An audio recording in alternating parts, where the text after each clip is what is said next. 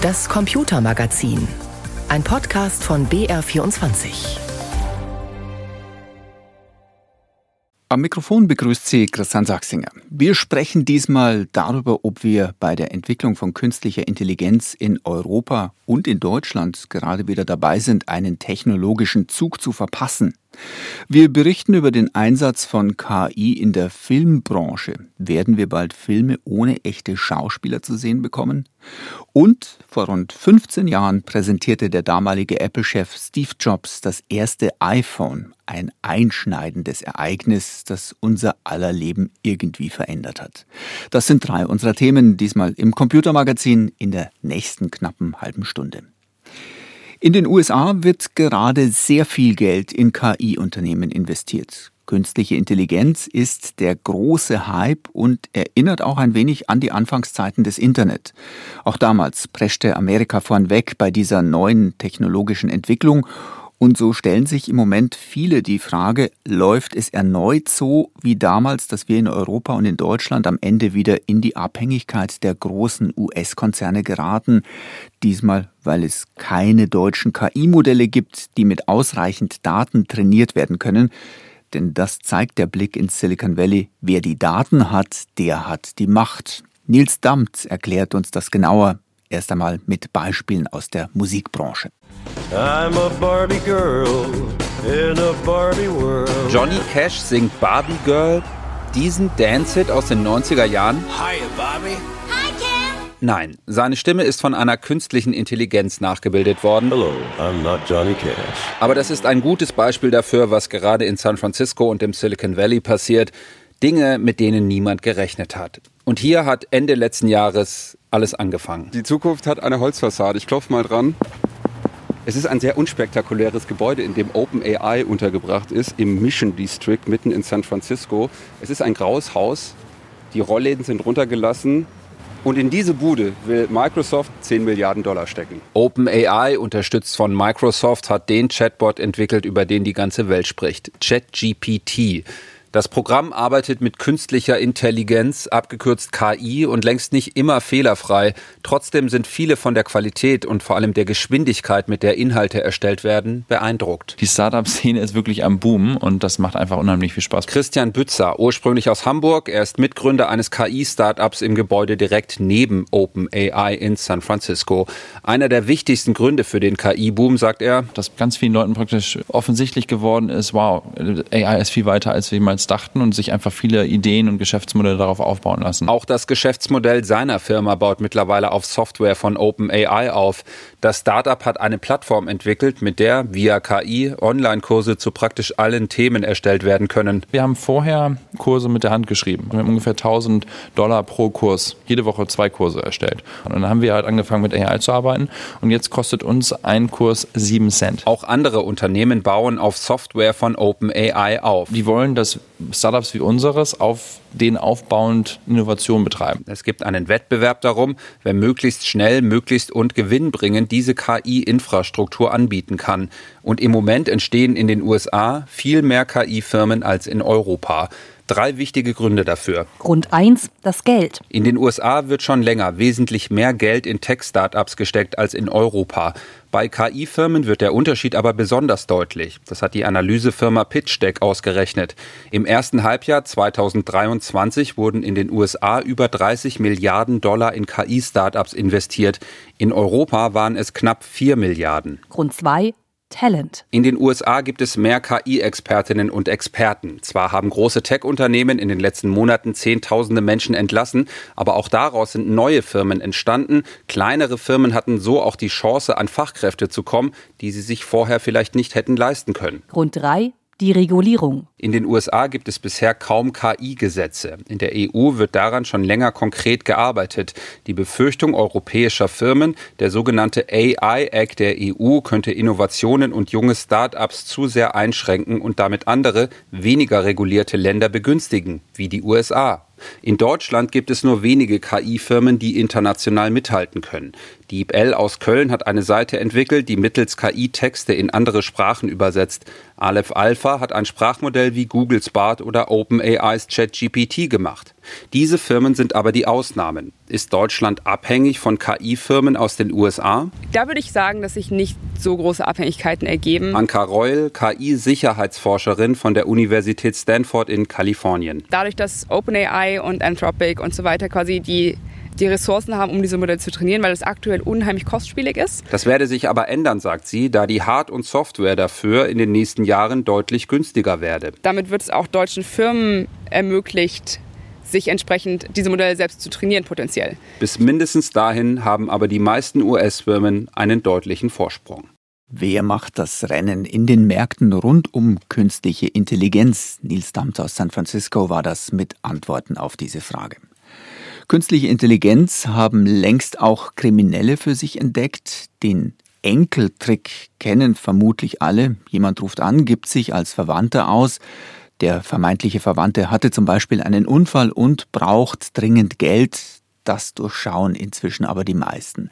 Doch was, wenn die Stimme am anderen Ende genauso klingt wie die des Verwandten, den wir kennen? Das geht ja mittlerweile. Mithilfe von künstlicher Intelligenz können Stimmen geklont werden. Tasnin Röder hat dazu recherchiert und Familie Busch getroffen, die einen solchen Anruf bekommen hat. Also Corinna Busch hat mir erzählt, dass sie ans Telefon gegangen ist und dass da der, ihr vermeintlicher Sohn am Telefon war und ihr erzählt hat, dass er einen Unfall gebaut hat. Dabei war sie sich 100% sicher, dass das die Stimme ihres Sohnes war. Und sie war total geschockt und hat immer nur gefragt, wo er ist. Und das hat er halt nicht gesagt, sondern ist halt so ein vermeintlicher Kriminalpolizist ans Telefon gegangen und hat von ihr Geld gefordert. Da ist sie sich dann unsicher geworden und hat dann ihren Mann daraufhin angerufen, der dann ihren Sohn angerufen hat, der nicht auf der Straße war, sondern bei sich zu Hause und gelernt hat. Und so ist das quasi aufgeflogen, dass das ein Fake war.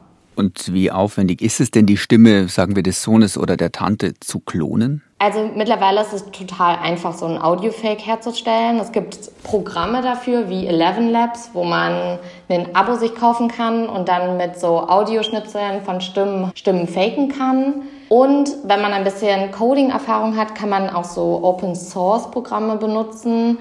Und da braucht man halt eben auch so Audioschnipsel, drei Minuten oder so von der Stimme und dann kann man damit auch Audios faken. Wir haben das auch getestet selbst und mit Eleven Labs und Open Source Programmen die Stimme einer Podcasterin gefälscht und es ihr vorgestellt und sie war wirklich sehr geschockt darüber, weil sie gesagt hat, dass es sich wirklich nach ihrer Stimme anhört. Es kann ja jeden treffen, denn natürlich kann es passieren, dass mal ein Verwandter oder eine gute Freundin Hilfe braucht oder Geld braucht. Was kann ich denn aber machen, um nicht in die Falle von Kriminellen zu tappen? Also die Polizei rät sowieso immer kritisch zu sein, wenn jemand anruft und nach Geld fragt. Und oft passieren diese Anrufe auch unter einer anderen Nummer. Dann wird zum Beispiel um Geld gebeten und dann sollte man immer die Verwandte zum Beispiel zurückrufen auf der richtigen Nummer um sicherzustellen, dass es kein Fake ist. Generell lohnt es sich auch, ein Codewort festzulegen und dann nach dem Codewort während des Telefonates zu fragen, um sicherzustellen, dass es auch wirklich der oder die Verwandte ist. Sagt unsere Kollegin Tasnim Röder, die eine Familie getroffen hat, bei der es Betrüger probiert haben mit einem solchen Fake-Anruf. Und wir bleiben noch ein wenig bei künstlicher Intelligenz. Die treibt im Moment auch die Filmbranche heftig um. Man stelle sich vor, längst verstorbene Darsteller spielen in großen Blockbustern mit und Schauspieler, die nur im Hintergrund zu sehen sind, sind gar keine echten Menschen, sondern KI generiert. Das könnte bald Realität werden, fürchtet beispielsweise eine Schauspielergewerkschaft in den USA, die deswegen in Hollywood zum Streik aufgerufen hat. Wobei KI schon viel länger bei der Produktion von Filmen eingesetzt wird. Die berühmte Stimme von Star Wars Bösewicht Darth Vader, im Original gesprochen von Schauspieler James Earl Jones. Der über 90-Jährige synchronisiert keine Filme mehr, ist aber trotzdem weiterhin als Darth Vader zu hören. Wie das geht? Die KI-Firma Respeecher aus Kiew hat seine Stimme ganz legal mit seiner Einwilligung geklont. So kann Darth Vader in Fortsetzungen, Filmen, Serien oder Computerspielen ewig leben. Now KI-Technik kann auch helfen, Schauspieler älter oder jünger zu machen, so wie Harrison Ford, der gerade als Indiana Jones im Kino zu sehen ist.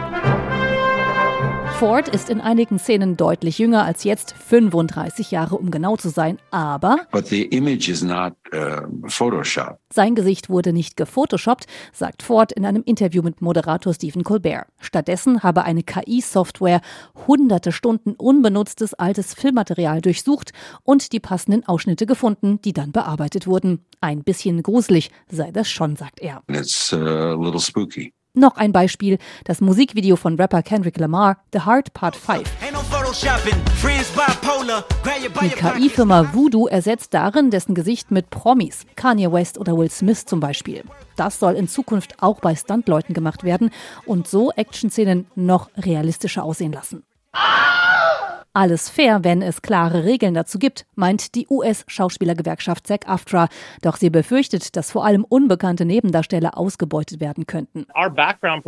Die Studios haben angeboten, dass die Körper von Hintergrunddarstellern gescannt, für einen Tag Arbeit bezahlt werden und die Studios haben dann alle Rechte an ihrem Äußeren für alle Ewigkeit, erzählt Duncan Crabtree Ireland von der Gewerkschaft empört. Dagegen protestieren nun die Schauspieler gemeinsam mit den Autoren, die ähnliche Ängste haben, wie zum Beispiel John Terry Gatson. Wir haben die Befürchtung, dass KI eine Art Transkript produzieren wird und wir das dann einfach überarbeiten sollen. Das ist nicht akzeptabel. KI ist in Hollywood längst angekommen, das ist klar. Was die Kreativen nun wollen, klare Regeln dafür. Katharina Wilhelm über den Einsatz von künstlicher Intelligenz beim Dreh. Sie hören das Computermagazin mit Christian Sachsinger am Mikrofon. Dass Facebook es nicht so genau nimmt mit dem Datenschutz, dürfte inzwischen hinlänglich bekannt sein. Der Konzern wurde deshalb schon mehrmals mit heftigen Strafen belegt.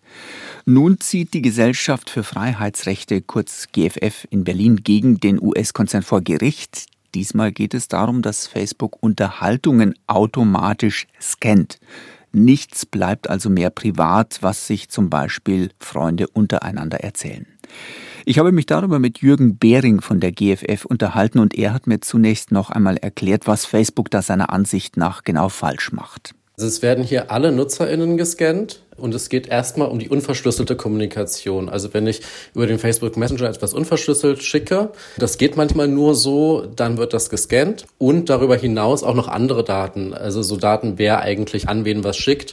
Und das wird dann auch noch so analysiert nach auffälligem Verhalten. Warum überprüft der Konzern überhaupt unsere Chats und geht es einfach nur darum, Daten zu sammeln? Na, es geht dabei darum, Missbrauchsdarstellung von Kindern aufzudecken. Und das ist ja auch erstmal ein sehr, sehr guter Zweck. Ist aber ein bisschen problematisch, dass deswegen wirklich die Nachrichten von allen NutzerInnen ganz ohne Anlass gescannt werden. Und es gibt auch Probleme einfach mit dem System.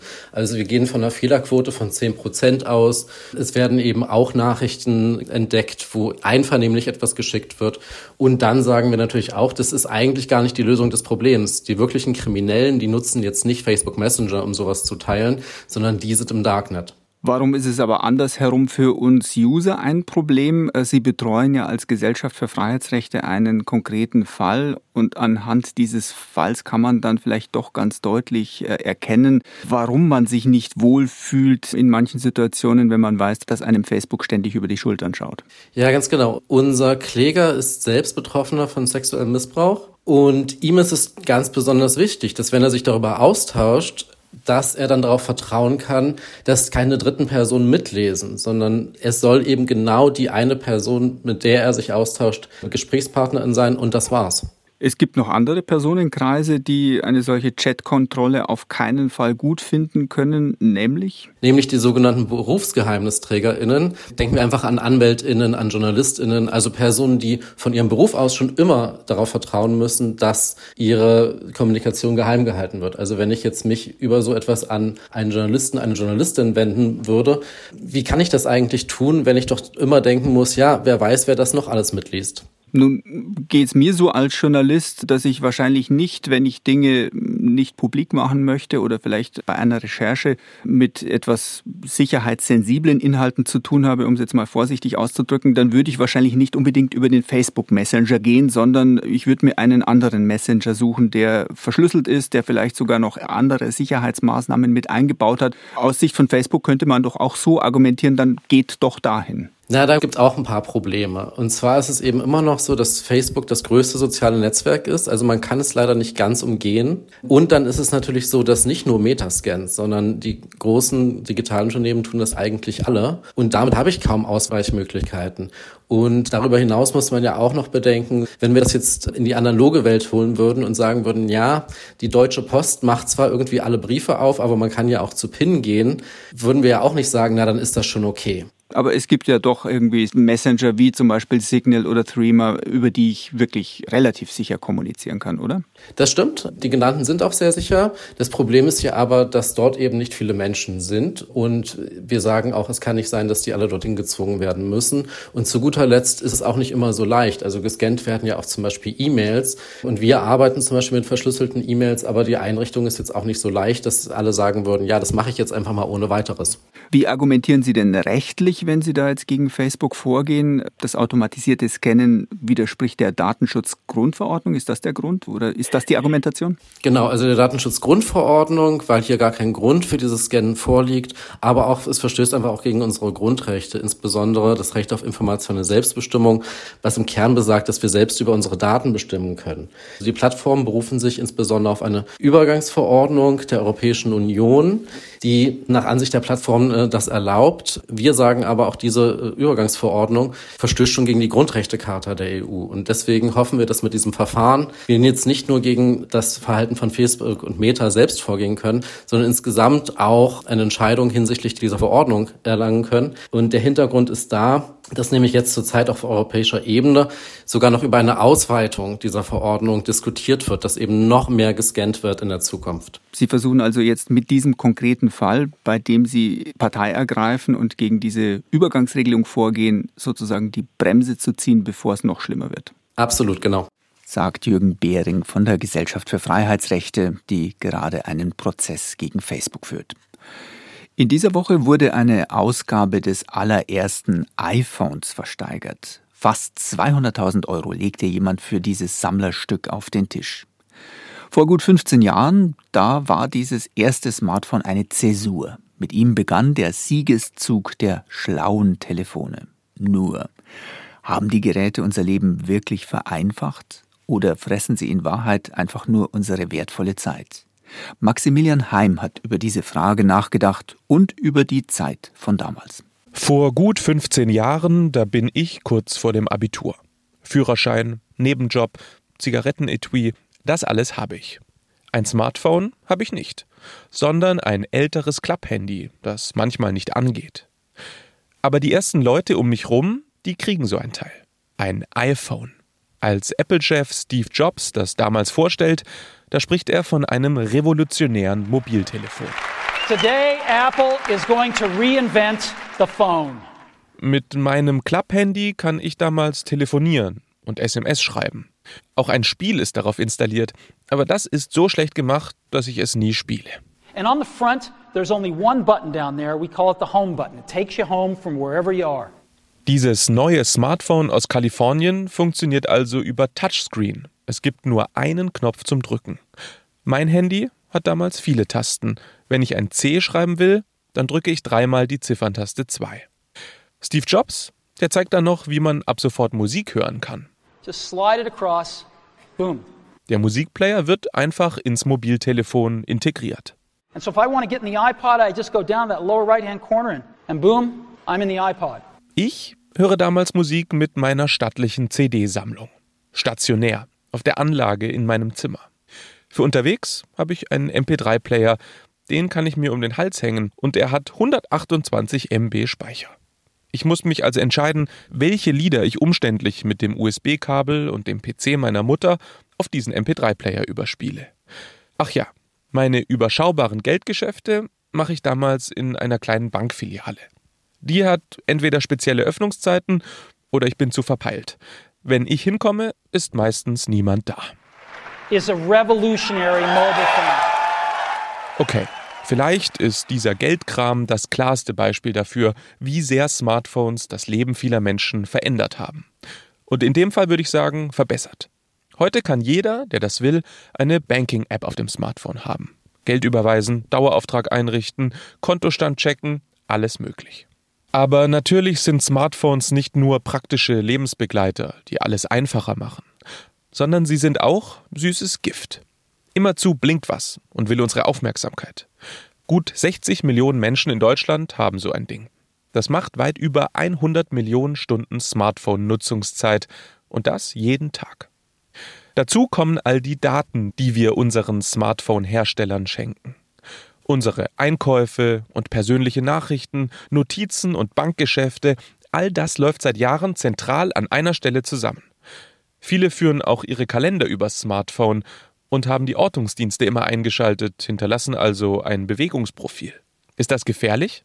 Keine Ahnung. Wäre das vor 15 Jahren denkbar gewesen? Auf gar keinen Fall. And we are calling it iPhone. Steve Jobs, der stellt 2007 also das erste iPhone vor. Mit ein paar Monaten Verzögerung kommt es damals nach Deutschland und verdrängt die alten Klapphandys und andere Mobiltelefone immer mehr. Bis zu meinem ersten Smartphone, da vergehen noch Jahre. 2013 ist es dann soweit, vor zehn Jahren. Seitdem ist es ein selbstverständlicher Begleiter meines Lebens geworden. Ein Leben ohne diese Kommunikationszentrale, Bankfiliale, Musikstation und Navigationshelferin in meinem kleinen Hosentaschencomputer, das ist inzwischen nicht mehr vorstellbar. Die umständliche Klappmaschine von einst, die ist Geschichte. Inzwischen habe ich eine Art elektronisches Haustier. Aber immerhin gilt die gleiche Regel wie für die gemeine Hauskatze. Nachts schlafen wir in getrennten Zimmern. Boom. Maximilian Heim mit einem Rückblick auf 15 Jahre iPhone. Frances Haugen ist eine US-amerikanische Whistleblowerin, die einst bei Facebook arbeitete, bevor sie dort ausstieg und über haarsträubende Geschäftspraktiken ihres Ex-Arbeitgebers berichtete. Ihre Veröffentlichungen erschütterten den Konzern, der Aktienkurs brach ein. Wer aber ist diese Frau, die den Mut aufbrachte, sich einem der reichsten und einflussreichsten Unternehmen der Welt entgegenzustellen. Wir haben Frances Haugen für unseren BR24 Tech Podcast Umbruch interviewt und sie hat uns zum Beispiel erzählt, wie Facebook selbst seinen Algorithmus umgestellt hat. 2018, they went ahead and said, Im Jahr 2018 sagten sie sich, Unsere User produzieren nicht genug Inhalte. Das Problem bestand aber darin, dass Facebook auch merkte, dass Inhalte, die mehr Reaktionen hervorrufen, auch solche sind, die zu mehr Hate Speech führen, zu mehr Gewalt und zu mehr Fehlinformationen, weil Menschen eben dazu neigen, auf extremere Dinge zu klicken. Auch wenn du sie hinterher fragst, hat dir das gefallen? Und sie Nein sagen. Die Algorithmen wurden also 2018 so umgestellt, dass nicht mehr die Inhalte im Newsfeed nach oben gespült wurden, die besonders gut und fundiert waren, sondern jene, die Emotionen auslösten und deshalb mehr Likes und Weiterempfehlungen bekamen. Folge der Diskurs im Netzwerk radikalisierte sich immer mehr, und zwar nicht nur in den USA und in Europa, sondern auch zum Beispiel in Myanmar. The Myanmar military was sending people das Militär von Myanmar schickte Leute nach Russland, um zu lernen, wie man Informationskampagnen durchführt. Und was sie danach getan haben, war, dass sie ein großes Netzwerk mit vielen Konten aufgebaut haben, das zunächst ganz harmlos erschien. Und dann eines Tages, als das Militär einen guten Zeitpunkt sah, um loszuschlagen, veröffentlichten sie über diese vorher harmlosen Kanäle viele Geschichten, in denen es hieß, Wisst ihr, dass diese Rohingyas gefährlich sind? Wenn du denen nicht wehtust, werden sie dir wehtun. Es war wie ein Pulverfass. Und als das Streichholz angezündet wurde, vernichtete das Feuer alle. Francis Haugen erhebt schwere Vorwürfe gegen Facebook bzw. gegen Meta, wie der Konzern ja inzwischen heißt. Sie hat alles in einem Buch zusammengeschrieben, das jetzt auch auf Deutsch erschienen ist. Und aus diesem Anlass war Haugen zu Besuch in unserem Tech-Podcast Umbruch bei Christian Schiffer und mir. Sie finden die aktuelle Umbruch-Ausgabe ab sofort in der ARD-Audiothek. Und mit diesem Hinweis geht der Podcast des Computermagazins zu Ende. Die Sendung hören Sie jeden Sonntag um 16.35 Uhr.